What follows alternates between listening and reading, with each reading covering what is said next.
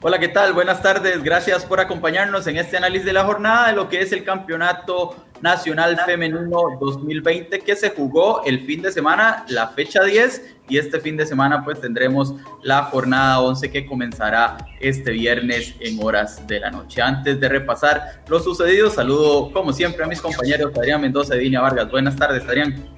Buenas tardes, Enos. Buenas tardes, Dinia. A todos los que nos acompañan. Análisis del fútbol femenino, jornada 10 que se disputó el pasado fin de semana, que como dato interesante dejó los 100 goles de Carolina Venegas y cayó el último invicto del torneo.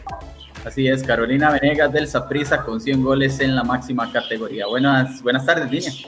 Buenas tardes, Hermes. Buenas tardes, Adrián. Y buenas tardes a todos los amigos de CRO. Y otra jornada donde deja un tropezón de Alajuelense, ¿verdad? Esos resultados inesperados del campeonato y que muestra que Dimas Escazú también está para, para pelear en este torneo y tratar de meterse ahí entre Saprissa, Sporting y el propio Alajuelense. Sí, un liderato eh, cerrado entre esos, entre esos tres equipos, ya lo veremos más adelante. Pero pasemos a, a ver lo que sucedió en, en, la jornada que comenzó con el partido entre Coronado y Sporting FC, un Sporting que volvió a a sentir buenas sensaciones, volvió a ganar, volvió a golear y termina con un 4 a 0 a favor contra Corona.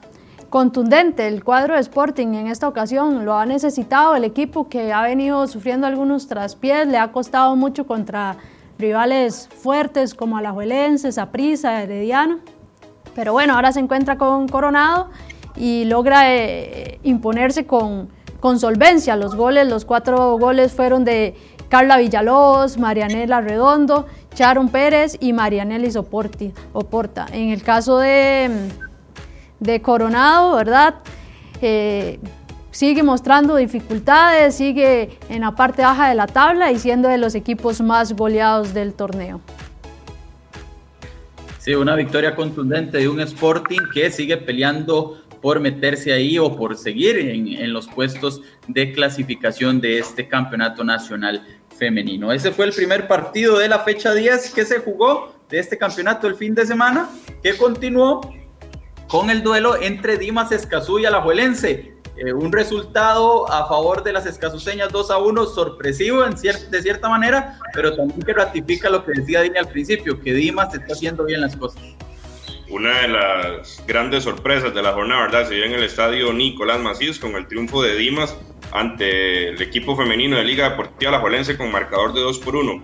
Un, equipo de Dimas que, que, viene retomando su mejor versión y caso contrario a la Juelense, ¿verdad? Que era el que, el que traía marcando el paso, un muy buen ritmo en las primeras posiciones, sin embargo en las últimas tres jornadas suma este, ya dos derrotas. Las anotaciones para el equipo de Dimas fueron obra de Crystal Sandy y Hilary Corrales, mientras que el descuento para el equipo Manu llegó por intermedio de Fernanda Barrantes. Sí, victoria que mete a Dimas ahí en la, en la pelea por, por la zona de clasificación, aunque obviamente depende de otros resultados en, en, este momento y en un campeonato que parece estar parejo entre, entre los primeros cinco, cinco equipos, ¿verdad? Ya después sí hay mucha diferencia con los otros tres. Victoria de Dimas 2 a 1 contra Alajuelense en una fecha que también vio como el Municipal Pocosí en casa perdió 1 a 0 ante Suba Sports, un partido de esos em, importantes para, para evitar esa zona, esa zona baja, ¿verdad? Esos últimos lugares y Suba pues logró una, una victoria interesante en Guapiles, Línea. Sí, triunfo de Suba con gol, un único gol. Francini Cabrera fue la anotadora de ese tanto que le permite a Suba lograr su segunda victoria en el campeonato nacional y que además eh, le permite alejarse un poquito de, de, esos últimos lugares y en el caso de Pocosí, bueno, sigue, sigue ahí en esos puestos de abajo junto a Coronado. Dos equipos de, muy, muy similares, ¿verdad? que, que les ha costado mucho el campeonato y bueno, entre ellos es importante sacarse puntos.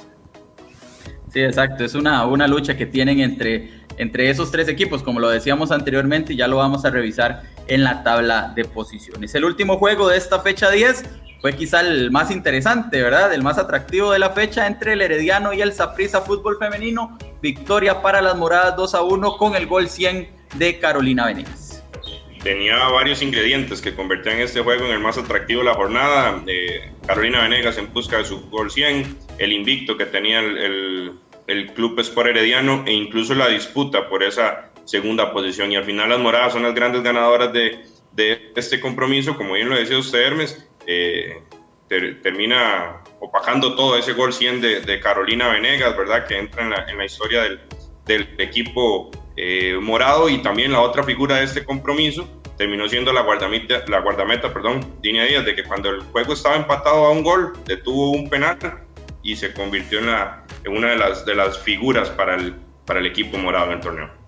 Estamos viendo algunas imágenes de este compromiso un prisa que ha venido de menos a más en el, en el campeonato. Incluso aquí estamos viendo el gol 100 de Carolina Venegas. Esa es la anotación con la que eh, consigue esa cifra histórica. Ahí la vemos mostrando pues esa, esa camiseta con una cifra nada despreciable para los futbolistas profesionales. 100 goles para Carolina Venegas en la máxima categoría, la goleadora del Deportivo Saprissa, que decimos ha venido de menos a más y ya está metida ahí, incluso ya peleando por el liderato.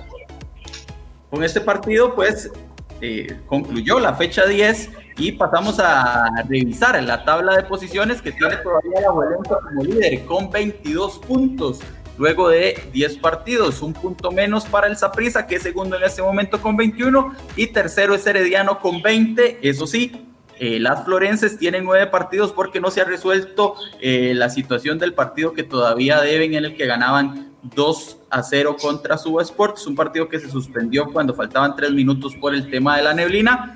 Eh, si se debe jugar o si le dan los puntos, pues eso le permitiría a las Florenses em, tomar el liderato de este campeonato. En el cuarto puesto está Sporting con 19, vemos que la diferencia es poca y por eso la lucha es total entre estos cuatro equipos por ese primer lugar. En la quinta posición es Dimas con, está Dimas con 16, que también todavía tiene posibilidades de meterse entre esos cuatro lugares que, que dan acceso pues, a la ronda final por el título. Ya en el sexto lugar está Suba Sports con 7, ya rezagado y peleando por no terminar en el último puesto.